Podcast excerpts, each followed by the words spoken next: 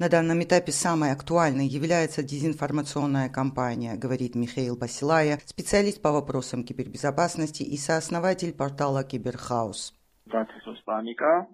Ее цель – посеять панику, внести раздор в обществе. К примеру, мифы о том, что коронавирус создан искусственно, что он подброшен США спецслужбами. А также речь идет о попытках разжечь тему этнического противостояния.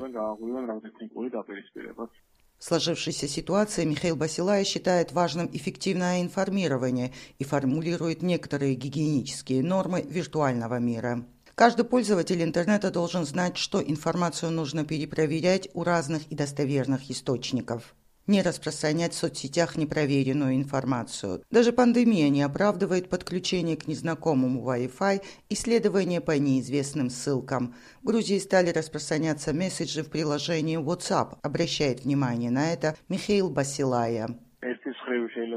С одной стороны, они могут не содержать вирусы, кажутся безобидными. Идеи вроде поделиться данным посланием с 20 людьми, и тогда коронавирус обойдет тебя стороной или еще какие-нибудь глупости в этом роде. Есть требование переслать такое сообщение еще десятерым. В противном случае тебя ожидает беда. Такие компании тоже стали активными, и это настораживает. Пока в грузинских соцсетях не наблюдается активная перепродажа медикаментов, медицинских масок и других дефицитных вещей, отмечает специалист по борьбе с организованной преступностью, старший научный сотрудник Института государства и права ПРОТГУ Георгий Клонти. По его мнению, рано или поздно местным торгующим сайтам придется установить ограничения вроде тех, которым для предотвращения наживы отдельных лиц уже прибегли Amazon или eBay. Георгий Глонти опасается, что снижение уличной преступности из-за карантина и чрезвычайного положения могут оказаться затищем перед бурей, несмотря на то, что в Грузии не сильно развиты ОПГ.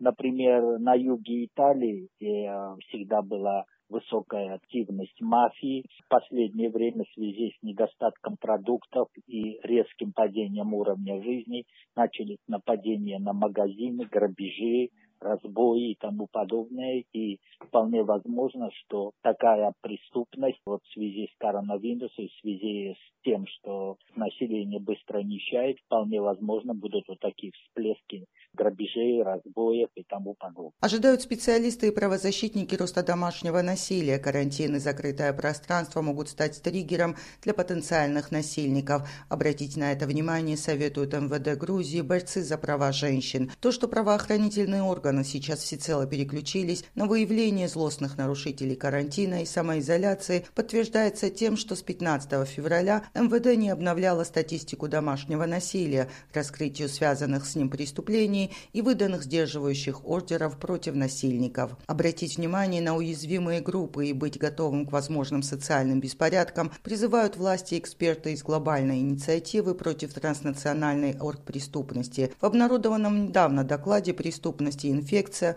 Воздействие пандемии на преступность» отмечается, что кибермошенничество, мошенничество, дезинформация и другие киберпреступления станут растущей индустрией, так как люди в заперти стараются убить время в онлайн. Поэтому авторы доклада советуют властям сосредоточиться сейчас на организованной преступной деятельности более широком секторе здравоохранения, особенно в части закупок и предложения контрафактных медикаментов. Уже есть попытки криминального бизнеса развивать новые рынки, связанные с пандемией, например, такие как реклама продуктов, дикой природы и других лекарств. СМИ и представители гражданского общества должны сыграть здесь важную роль в повышении осведомленности, считают авторы доклада. Бандиты, мошенники и коррумпированные чиновники ищут новые возможности укрепить власть и приумножить нелегальные доходы, в то же время мешая правительствам и обществу быстро реагировать на растущую угрозу, отмечают в еще одной организации Центр по исследованию коррупции и организованной преступности.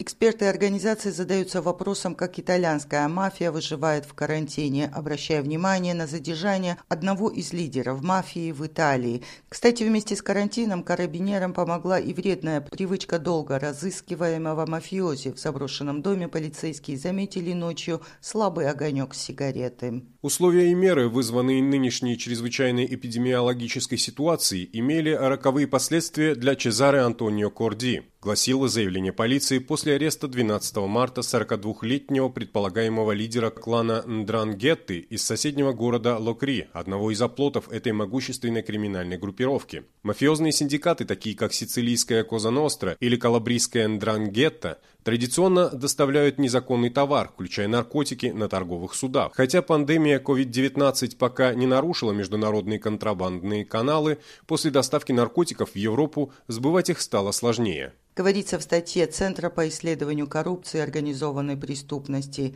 Криминал только и ждет, чтобы нажиться на COVID-19. Не позволяйте им этого, призывает в эти дни Интерпол. Пока наркоторговцы и торговцы людьми пытаются адаптироваться в условиях пандемии, Интерпол советует государствам работать на опережение и проводить масштабные операции для пресечения преступлений, связанных с пандемией коронавируса. Контрафактные маски для лица, некачественные дезинфицирующие средства для рук – и нелицензированные противовирусные препараты были изъяты в рамках операции «Пангея-13», в ходе которой полиция, таможенная и органы здравоохранения из 90 стран приняли участие в коллективных действиях против незаконной продажи лекарств и медицинских товаров в интернете докладывает Интерпол. В ходе этой операции 19 марта были задержаны 121 человек и изъята продукция стоимостью более 14 миллионов долларов США. Уже выявлены около 30 схем финансовых махинаций, жертвами которых были в основном жители Азии,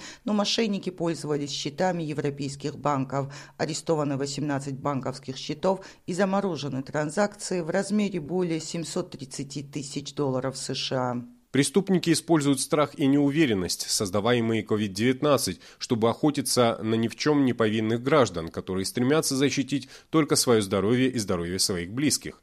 Любой, кто думает о покупке медикаментов в интернете, должен уделить время и убедиться, что вы на самом деле имеете дело с законной, уважаемой компанией. В противном случае ваши деньги могут быть потеряны и оказаться у недобросовестных преступников. Предупреждает генеральный секретарь Интерпола Юрген Сток.